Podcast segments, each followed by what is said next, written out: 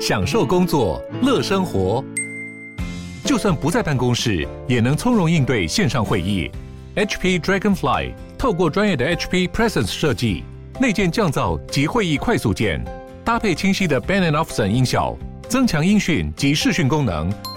HP Dragonfly 顶级商务笔电，采用 Windows 11专业版，让您在会议中享有最佳的视觉和听觉品质。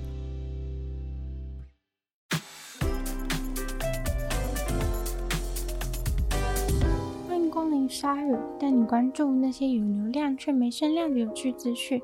用十分钟零碎时间，一起跟上这个永远跟不上的世界。美国西南大学的高尔夫球球队成员，包含了来自美国、加拿大、墨西哥和葡萄牙的学生们，在比赛结束后回去校园的路上，却发生了惨剧：一辆皮卡车突然的在他们的厢型车前面转向，撞上了。这一撞就这样杀死了九个人，包含高尔夫球球队的教练和六位球员。这让罹难家属都非常的不能接受，怎么可能发生这种事？皮卡车车上的两位也都死了，其中一位死亡的是驾驶，十三岁的男生。幸存下来的学生表示，因为对方也死了，所以他们大概永远都没有机会知道对方车辆突然跨越到对向车道是怎么样。虽然这个十三岁的未成年少年带走了九条生命，相关单位还是没有把他的姓名公开。根据德州的规定，未成年人可以从十四岁开始学习开车。但是十五岁才能够获得学习者的驾照，所以这位十三岁的男孩子是完全不应该开车的。坐在隔壁副驾驶座的则是一位三十八岁的男子，目前不确定两人之间的关系是什么。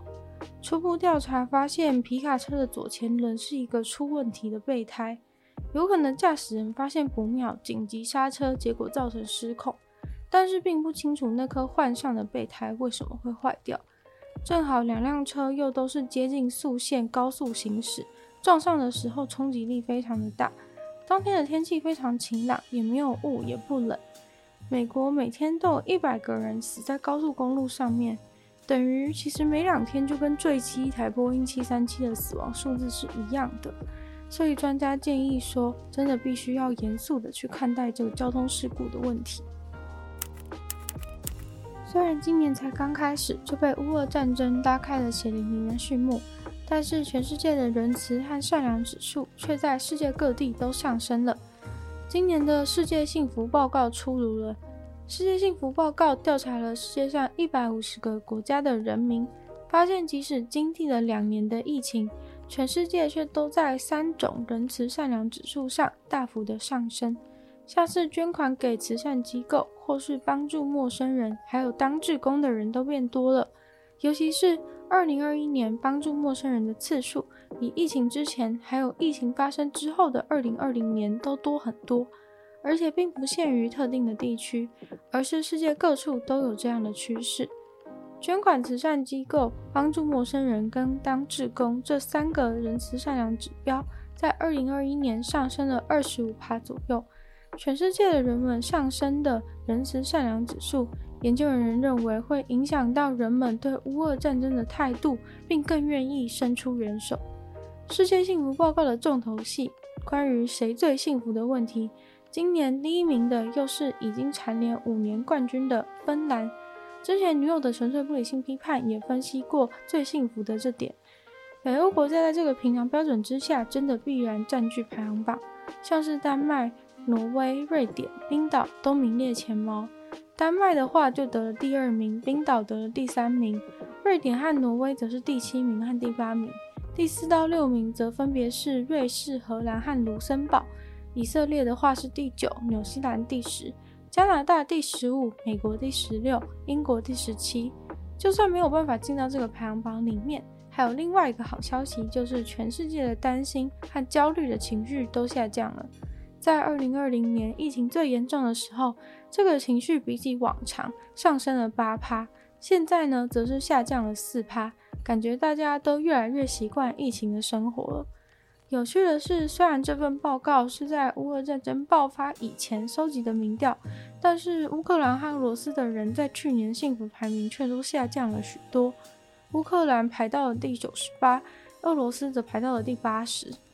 而被塔利班统治的阿富汗则是直接掉到了一百四十六名垫底。阿富汗当地物质上和精神上的各种都被破坏殆尽。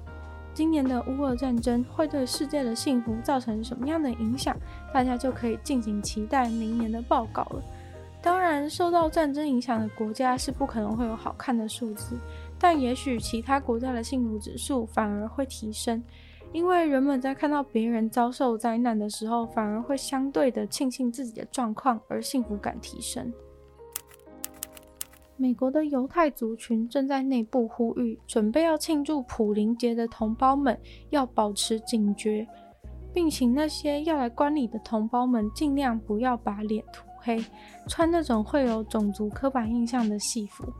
普林节是一个非常特别的犹太教节日。这个节日是为了纪念和庆祝两千五百年前的犹太人流落到波斯帝国的时候，从种族灭绝的灾难中幸存的节日，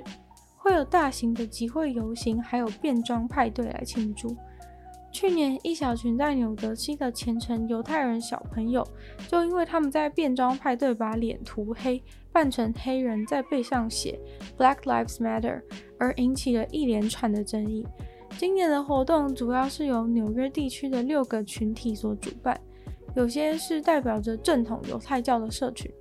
他们说，像去年那样的状况不会再发生，因为把脸涂黑的装扮涉及了很复杂的问题。在过去，很多白人演员会故意把脸涂黑来扮演黑奴，这也是为什么他们在犹太庆典中把脸涂黑会遭到那么严厉的抨击。把脸涂黑，让很多黑人族群都会感受到攻击，所以今年他们就加强宣导，要大家不要压迫到少数族群，提醒大家，如果这样子做，他们自己犹太族群也会遭到大众的攻击和排挤。纽约地区的犹太人也被建议说，不要去扮演吊死的哈曼。虽然他们的普林节那天其实就是哈曼代替犹太人吊死的那一天，而这个故事也确实是记载在犹太人的典籍里。但是为了避免被那些喜欢吊死的三 K 党啊，或是种族歧视团体，为了避免跟这些人混为一谈，他们说，因为外人不会知道这个故事，只会觉得吊死哈曼非常的惨无人道。对此事的防治，他们是非常的郑重。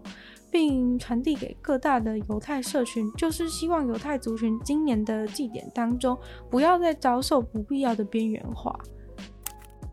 之前我很常在 IG 上面发的文字小游戏 Wordle，后来被《纽约时报》买走了嘛，网址也很快的就换成了《纽约时报》。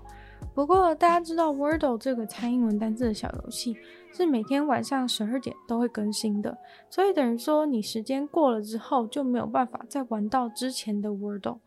于是就有人做了一个网站，叫做封存 Wordle，让大家可以去玩之前每一天曾经出现过的 Wordle 谜题。这感觉吸引了蛮多人的，因为想玩的时候一天只能玩一次，错过的时候却没有办法有机会再补完，其实是有点可惜。不过，这个封存版的 Wordle 的网站已经被《纽约时报》要求下架了，因为那个网站其实是未经授权就使用他们所拥有的财产。这个 Wordle 的游戏呢，其实一开始的时候是一位工程师他送给女朋友消遣的礼物，因为他的女朋友很喜欢玩文字游戏，疫情的时候怕他无聊，就做了这个 Wordle 的游戏送给女朋友玩，结果这个游戏却超级的受到大众欢迎。最后卖给《纽约时报》的时候，这个简简单单的五个字母的猜英文单字的游戏，竟然卖了足足上百万美金。用这么高的价格买了游戏的《纽约时报》也难怪会生气了。但其实现在网络上还有超多各种变化版本的 Wordle，有些是可以让你一天无限玩的版本之类的。纽约时报目前已经去申请了 Wordle 的商标，所以其实其他人都不能再用这个名字了。即使你的游戏内容不一样，只要你的名字是叫做 Wordle 的话，那可能就已经有侵权的危机。今天的鲨鱼就到这边结束了。再次感谢订阅赞助的会员黑牡丹、L.Z、水染秋生、Z.Z.Z、乔文倩、Jason、K 文、小毛毛。那就希望有其他如果也愿意支持鲨鱼继续创作的朋友，都非常欢迎在下面 Patreon 的链接，可以找到不同的会员等级，还有更多的福利。那就希望如果很喜欢鲨鱼的节目的话呢，就希望大家可以把它分享给更多的朋友，让更多人知道。然后可以在 Apple Podcast 帮我留星星，写下你的评论，在任何有人去的地方留言给我，或是你也可以去收听我的另外两个 Podcast，女友的纯粹不理性批判，还有听说动物。那就也欢迎大家订阅我的 YouTube 频道，或是追踪我的 IG。希望鲨鱼可以继续在每周二、四、六跟大家相见。那么下次见喽，拜拜。